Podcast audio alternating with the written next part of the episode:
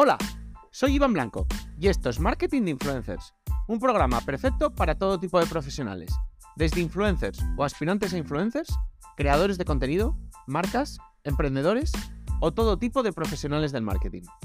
Aquí desterraremos mitos y prejuicios que existen contra este sector.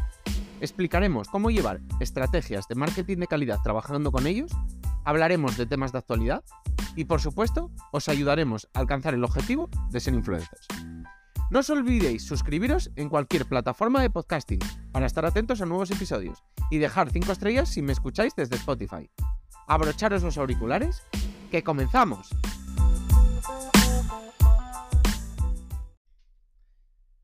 Bueno, pues creo que este va a ser el último episodio. Estuvimos estos días hablando un poco, pues nada, de cuántos números necesitas para ser microinfluencer, para ser nanoinfluencer, si hay que incorporar nuevos perfiles porque los números han crecido, sino cómo identificar a un nanoinfluencer, cómo distinguirlo de un microinfluencer, etcétera, etcétera. Y dejé caer que para ser influencer, empezar siendo influencer del lifestyle, digamos que era un camino muy, muy, muy complejo. Y os dije que si os interesaba, podría sacar un programa hablando de ello. Y mira, la verdad es que lo dejé caer así y además se me había olvidado, se me había olvidado totalmente el que lo había dicho, pero recibí ayer dos o tres mails, creo que fueron tres, lo que pasa que uno era preguntándome una cosa sobre el tema, pero me lo recordó también y dije, anda, pues parece que hay que hay interés en, en que hable del tema, así que con este título un poco más, digamos, gracioso, eh, traemos un capítulo en el que en vez de decir mamá quiero ser influencer, es mamá quiero ser nano influencer.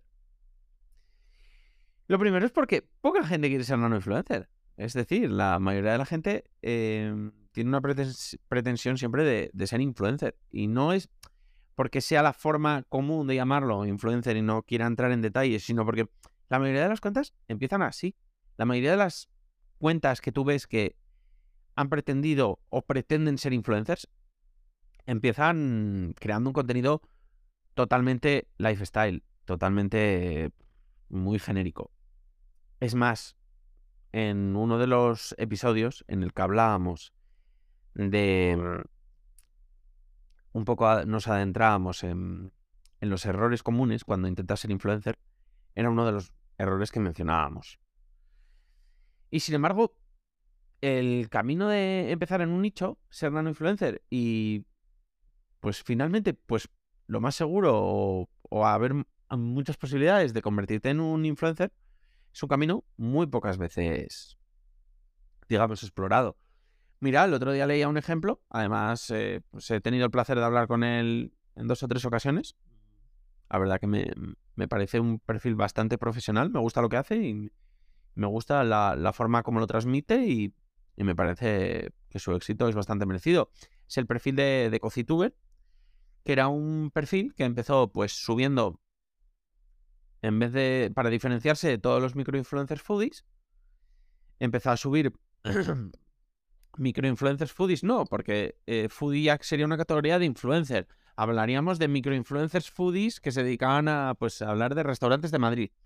Pues él fue un paso más allá y empezó como nano influencer. Entonces, ¿de qué decidió hablar? Pues de bares, de tapas, de barrio. Es decir, normalmente pues la gente estaba yendo a los típicos locales de Madrid, súper bonitos, súper...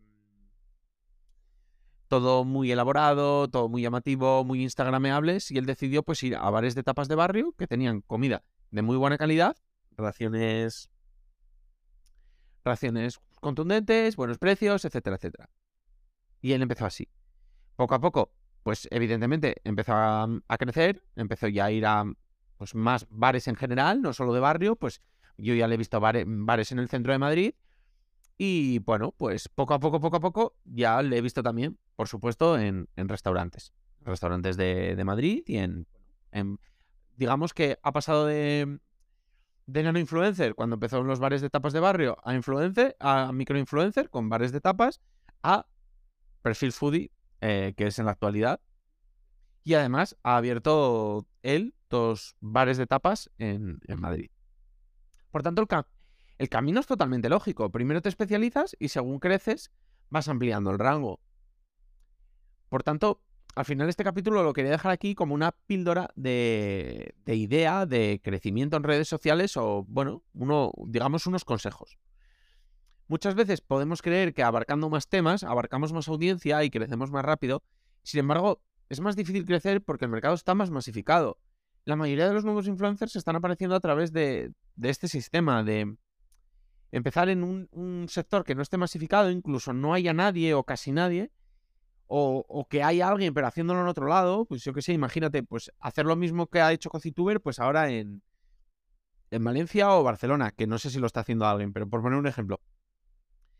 Y pues, a ver, sí, puede asustar o puede, digamos, eh, parecer más difícil porque tiene una dificultad muy clara, eso es verdad, pide más especialización. Es decir, necesitas dominar un tema. No es lo mismo hablar de restaurantes de Madrid, que cualquiera puede hablar, porque cualquiera ha ido a restaurantes de Madrid y decir, pues a mí me gusta esto, me gusta el otro, que hablar de restaurantes, o sea, de bares, de tapas de Madrid. Es decir, necesitas saber mucho más del tema, necesitas, pues, ser más experto, digamos, entre comillas, en el tema.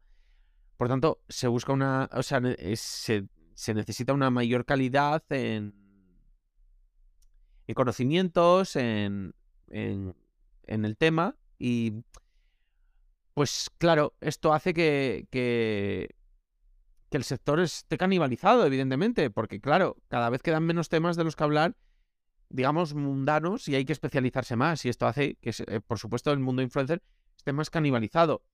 Pero claro, esto a, la vez que es complicado para el influencer, porque necesita especializarse más, necesita, le, demanda más tiempo, le demanda más, más formación, a la vez es más beneficioso para el usuario final, porque le llega contenido de mayor calidad y, digamos, desgranado. O sea, el, usuario es el, es el que dicta quién y quién no tiene éxito y al final es el que se beneficia.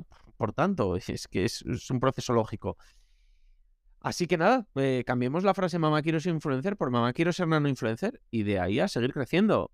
Como, como hemos dicho en los anteriores episodios, los Reels y los TikToks están ayudando a que crecer para estos perfiles sea muchísimo más rápido de lo que parece. Al final, con dos, tres Reels o TikToks virales, puedes, que pueden perfectamente llegar a un millón de, visualizaciones. Hablando de, como, como fue en este caso, de bares de barrio, pues de repente puedes llegar a tener miles de seguidores y puedes ir ampliando. Así que esto, esto que ha impulsado a, a los nano influencers podemos llamarlos así. Y todos estos casos de éxito eh, vienen, vienen un poco de eso. Es verdad que antes era muy difícil crecer a través del Explora o del boca a boca, si eras muy de nicho. ¿Por qué? Porque era mucho, el crecimiento era mucho menos exponencial y era mucho más lento. Pero ahora el algoritmo nos permite descubrir perfiles afines cada día. Es decir, el algoritmo sabe que te gusta esto, pues te, enseña perfiles cada día. lo usamos mucho más que usábamos el Explora y no necesitamos el boca a boca. Así que a día de hoy, 2023, y si quieres crecer en redes sociales, creo que es eh, uno de los mejores caminos. No, por supuesto, no, aquí no hay fórmulas únicas, no es el único camino, por supuesto. No, tampoco es el camino, digamos, sin fallo. No, no, por supuesto, puedes conseguirlo, puedes no, pero es un camino que no es muy correcto y es un camino que, que puede darte muchos beneficios. Y es lo que dijimos antes, en anteriores episodios. Antes las marcas solo confiaban en influencers, luego pasaron a confiar en micro, pero es que ahora también confían en nano influencers. Por tanto, el camino se te puede hacer más corto, porque es más fácil pues que, te puedan invitar, que te puedan dar producto, que te puedan ayudar en ingresos, que te puedan dar apoyo, y eso ayuda a seguir. Por tanto, se están simplificando cosas a la vez que se están eh, haciendo más complejas otras, pero es, el 2023 el que nos ha tocado vivir y digamos que con estas herramientas, si queremos llegar a ser influencer o, vivir de ser influencer, pues, o de creador de contenido, pues es el camino un poco a explorar. Así que nada, darme vuestras opiniones en hola.marketinginfluencers.com y nos vemos en el próximo episodio. Adiós.